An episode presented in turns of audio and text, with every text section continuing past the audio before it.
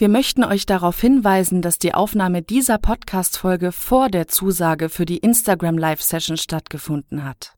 Daher informieren wir euch, dass wir morgen, den 23. September 2021 um 18 Uhr mit Saidi Sulilatu von Finanztipp auf unserem Berufsoptimierer Instagram-Kanal live sein werden. Jetzt weiterhin viel Spaß mit dem Podcast. Eine meiner größten Erkenntnisse zum Thema Geld war, ich saß mit einer Freundin im Café und wir sprachen über Gehälter, ne? Und so, ja, man verdient ja nicht genug, man müsste ja noch mehr verdienen, noch mehr verdienen. Und irgendwie sind wir dann in dieser Diskussion an diesem Punkt angekommen, und deswegen mache ich die Geschichte jetzt ganz kurz, dass wir festgestellt haben, es gibt Leute, die verdienen 40.000 Euro und knapsen, knapsen, knapsen. Und es gibt Menschen, die verdienen 40.000 Euro und äh, denen geht's gut. Die können dreimal in Urlaub fahren, die haben ihr Auto abbezahlt, etc., etc. Und diese Erkenntnis einfach zu wissen, dass es gar nicht so viel damit zu tun hat, wie viel Gehalt du bekommst, sondern wie du schlussendlich damit umgehst. Und jetzt eben auch mit dem, was du gerade sagtest, so, naja, wenn das Geld sofort weggespart ist, dann musst du gar nicht darüber nachdenken, weil es ist ein automatisierter Prozess.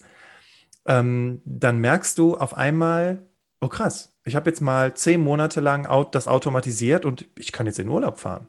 Ich habe jetzt hier meine, keine Ahnung, 1500 Euro zusammen und lass uns in Urlaub fahren. Während es vorher immer so ein, ah oh ja, hm, Urlaub, vielleicht übernächstes Jahr mal gucken, ich muss noch ein bisschen was beiseite tun. Und das ähm, äh, finde ich nochmal ein ganz, ganz wichtiger Punkt. Und jetzt äh, hattest du ja gerade schon gesagt, ein Tagesgeldkonto dann lieber woanders, genau, weil dann, ja, damit du nicht so einfach drankommst. Ne? Das ist so ein bisschen so dieses Selbstaustricksen, was du im Prinzip damit sagen möchtest. Ne?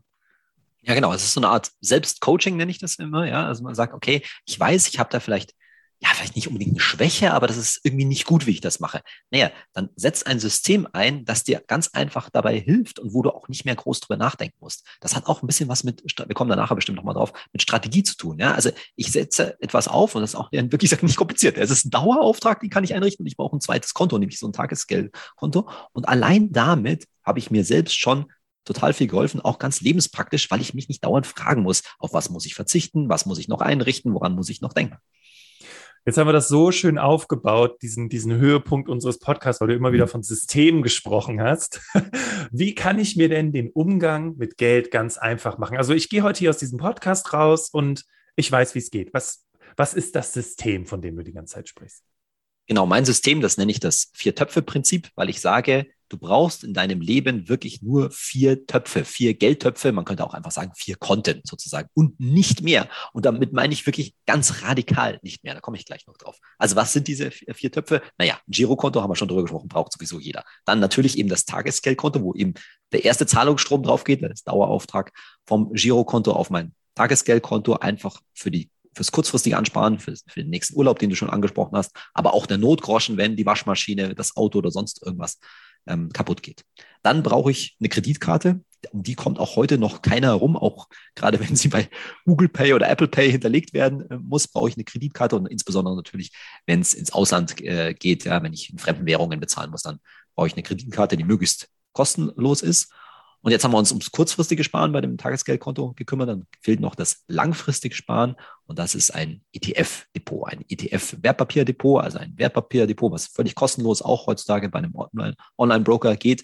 Und dort sollte ich mir am besten einen Sparplan auf einen sogenannten ETF an, äh, zulegen. Ich erkläre es noch äh, ganz, ganz, kurz für diejenigen, die das Wort noch nicht so oft ge äh, gehört haben, wobei das ja immer bekannter wird. Ein ETF ist ein börsengehandelter Indexfonds, also eine Art von Aktienfonds. Und die einfachste Erklärung ist immer die, dass man die meisten Leute den DAX kennen, den deutschen Aktienindex, der jetzt bald 40 deutsche Aktien umfasst. Und wenn man jetzt einen Fonds nehmen würde, wo genau diese 40 Aktien drin sind, dann ist, wäre das ein ETF auf den DAX, der einfach genau das Gleiche macht wie der DAX. Bloß, dass man nicht auf den DAX, auf den deutschen Aktienindex sparen sollte, sondern auf einen weltweiten Aktienindex, wie zum Beispiel den sogenannten MSCI World, wo dann 1600 Aktien aus der ganzen Welt drin sind.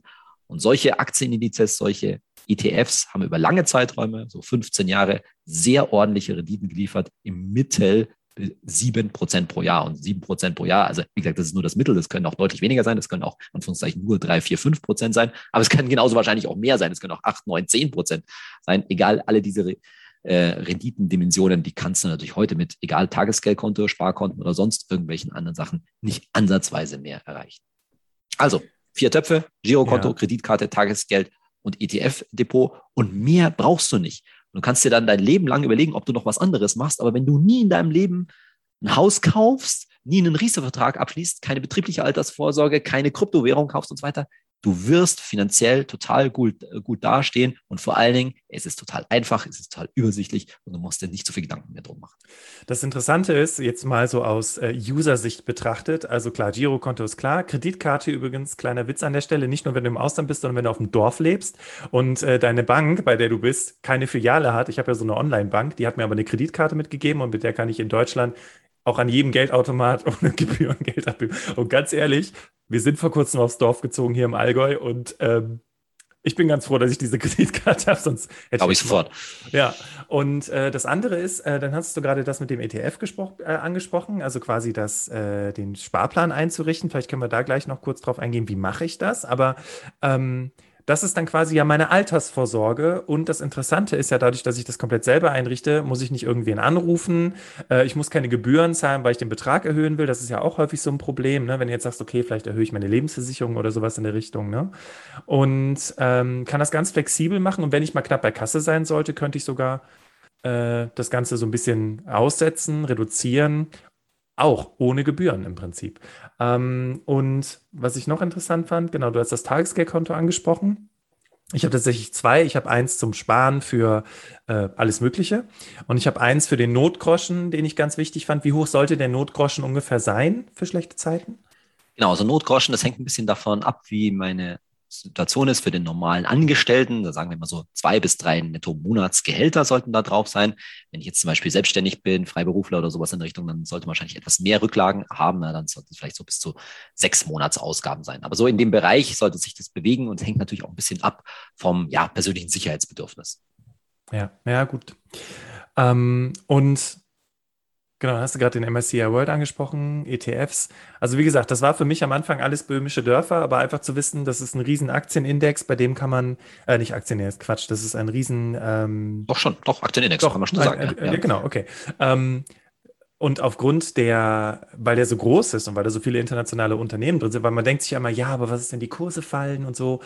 Wir haben ja es durch Corona erlebt. Ne? Klar ist alles gefallen und es war doof, aber jetzt äh, geht es schon wieder steil bergauf. Also im Grunde genommen ist es ja normal, dass wir diese Schwankungen haben. Aber ähm, gerade bei diesem Thema ETFs, Aktien, MSCI, MSCI World, da schrecken ja jetzt schon die meisten Leute zurück. Weil ich glaube, einige sagen, okay, Girokonto habe ich verstanden, Tagesgeldkonto kann ich mit zwei Klicks einrichten. Aber dieses Aktiending, oh, ich weiß nicht, ob ich mich wirklich daran trauen soll. Das ist ja auch vielleicht so ein bisschen Glücksspiel und kann ja keiner vorhersehen.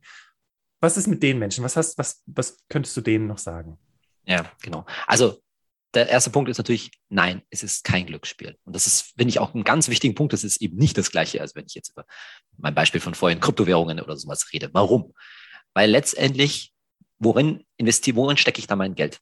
Ich sage es mal ganz grob in die Weltwirtschaft, ne? in das, was wir täglich auch benutzen. Das ist nämlich kein abstraktes Ding. Was sind denn da die größten Werte in so einem MSCI World?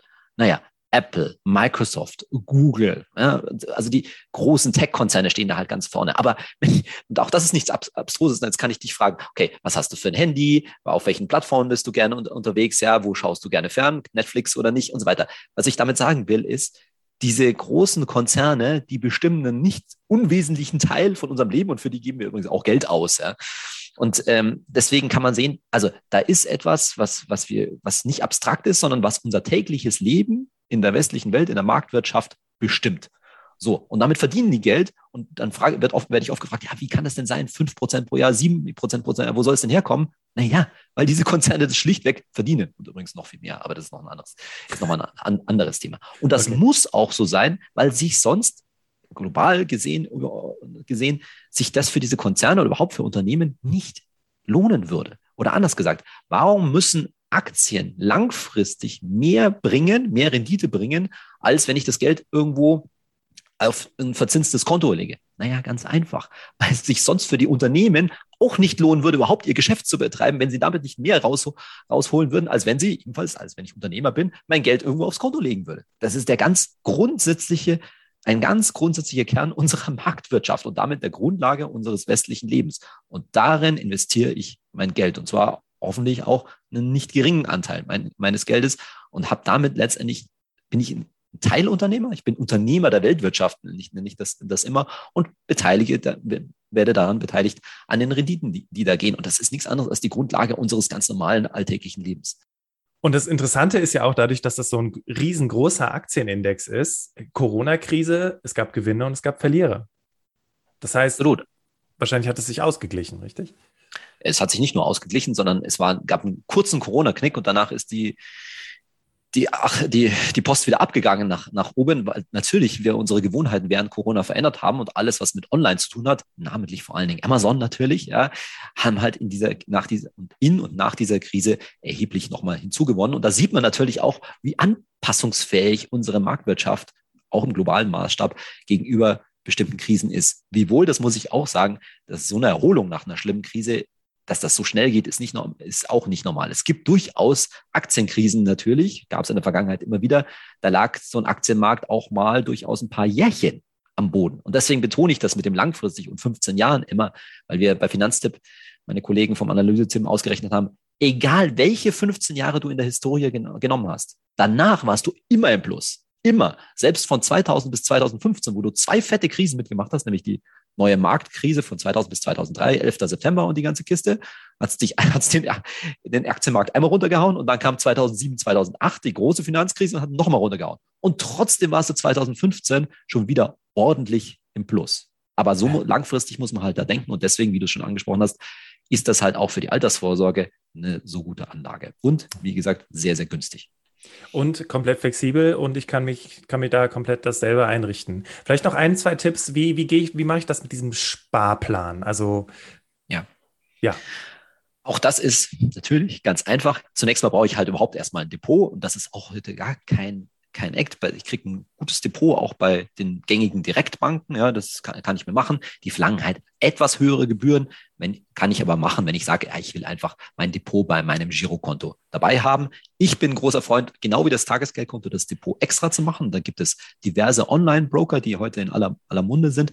Die bieten komplett kostenlose Depots an. Da kann ich mich einfach im Internet ein Depot aufmachen. Das kostet mir nichts, muss ich natürlich das üblichen Video-Ident und so weiter bei, bei der Post machen. Und dann bieten die mir an, eben so einen ETF-Sparplan. Dann suche ich mir einen ETF raus, den zum Beispiel auf unserer Webseite finanztipp.de haben wir da genügend Angebote, sowohl für Depots als auch für, äh, für ETFs. Dann lege ich mir da rein, setze mal eine Sparrate auf, mal wieder auch wahrscheinlich recht aus dem Bauch heraus, 10 Prozent vom Einkommen, 15 wären gut, 20 wären schon ziemlich, äh, wären schon ziemlich gut. Also, ne, wenn ich normal verdiene, vielleicht ein paar hundert Euro, das wäre schon, wär schon ganz okay, wenn ich, wenn ich das schaffe. Und dann lasse ich den da drauf laufen. Und das ist ganz ähnlich wie mit dem Ta äh, Dauerauftrag auf den Tages, aufs Tagesgeldkonto. Ich muss mich nicht mehr lang, äh, wirklich drum kümmern. Da baut sich dann über die Jahre durch den Zinseszinseffekt sehr schön was auf. Und es ist total pfle äh, pflegeleicht.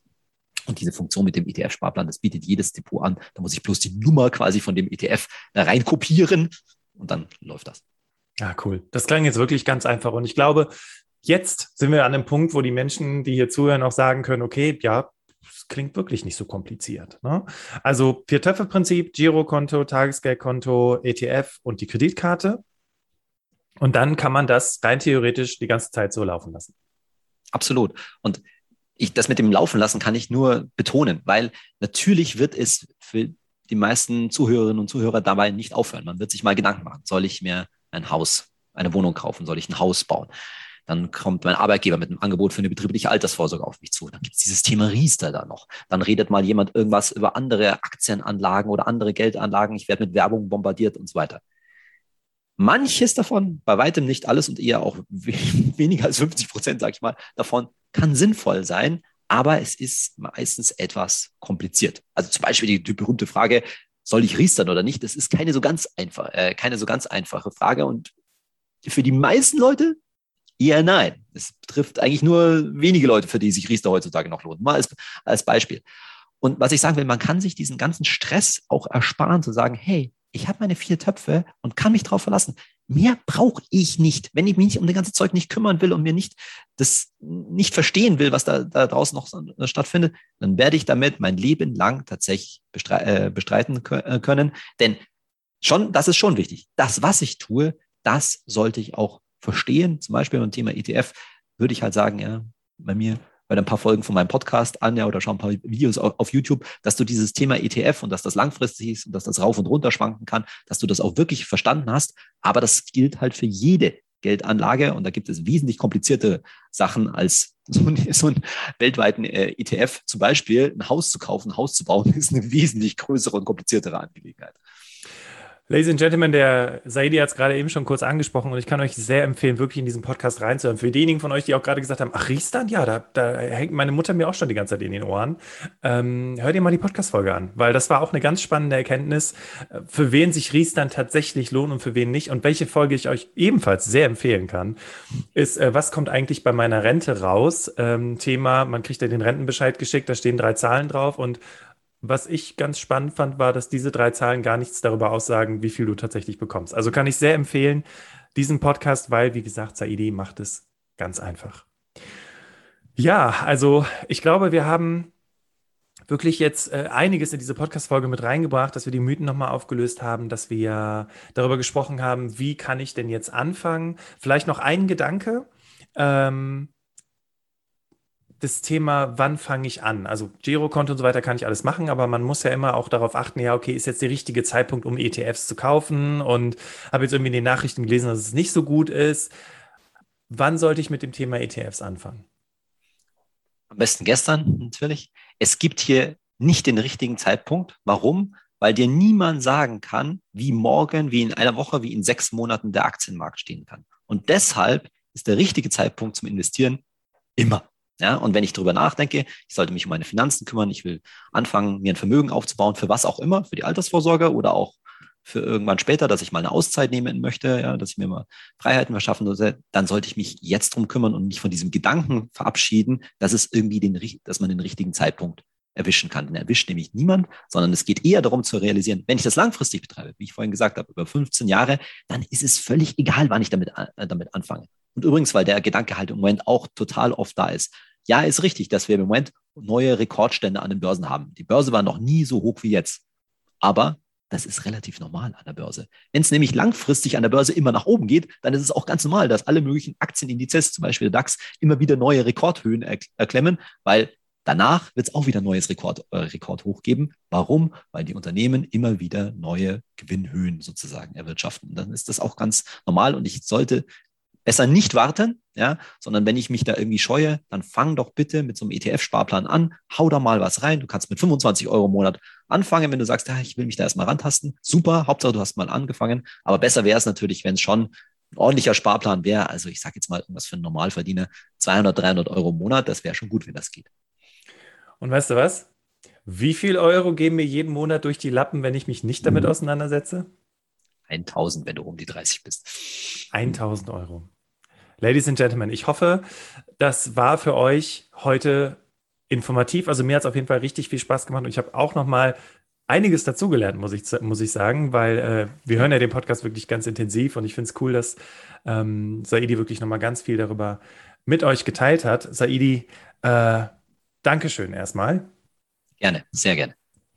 Ja, bevor wir zum letzten Wort kommen, kurze Anmoderation für die Podcast-Folge nächste Woche. Nächste Woche spreche ich mit der Helma Sick. Helma Sick ist seit über 30 Jahren Finanzberaterin für Frauen und hat das Buch Ein Mann ist keine Altersvorsorge geschrieben. Und äh, Sarah aus unserem Team verschlingt dieses Buch gerade und ich freue mich ebenfalls, sie nächste Woche zu interviewen, um auch gerade, weil tatsächlich das Thema Altersarmut weiblich ist, wie man aktuell festgestellt hat, ähm, insbesondere mit Helmer Sick nochmal darüber zu sprechen und wie ich eben dieser weiblichen Altersarmut entgehen kann. Ja, wir sind am Ende der Podcast-Folge angekommen. Ladies and Gentlemen, wenn ihr jetzt sagt, wow, also äh, krass, ich muss das teilen, da müssen andere Leute von erfahren, andere Leute müssen den Podcast von Saidi hören, dann teile diese Podcast-Folge unbedingt mit den Menschen, wo du sagst, hey, die könnten das gebrauchen. Ja, und ich bedanke mich ganz herzlich, dass ihr heute wieder mit reingehört habt. Ich freue mich, wenn ihr nächste Woche wieder mit dabei seid. Und ich verabschiede mich an dieser Stelle und übergebe das letzte Wort an unseren Interviewgast, Saidi. Bitteschön. Ja, liebe Hörerinnen und Hörer, ich freue mich auch, dass ihr mir heute bei meinen wirklich grundlegenden Sachen äh, zugehört habt. Und ich finde es auch sehr wichtig, wenn ihr das versteht, wie wir das meinen, auch bei Finanzamt, diese Mission von Finanzamt, dass die Leute das einfach selbst machen können, dass auch das den Mut und das Selbstbewusstsein mitbringen sollen, das selbst in die Hand zu nehmen. Wenn ihr das mit euren Freunden, euren Familien teilt, denn da gibt es noch ganz viele Leute, die eben zu viel von diesem Thema zurückschrecken und gar nicht realisieren und auch nicht das Bild vor Augen haben, dass wenn man das mal so gut für sich geregelt hat und auch dieses Polster für sich im Hintergrund dann wächst und schafft, Vermögen schafft, dass das sehr viel mit Glücklichsein zu tun hat, mit sehr viel damit zu tun hat, wie ich mich in meinem Leben fühle, wie viel Freiheit ich in meinem Leben empfinde.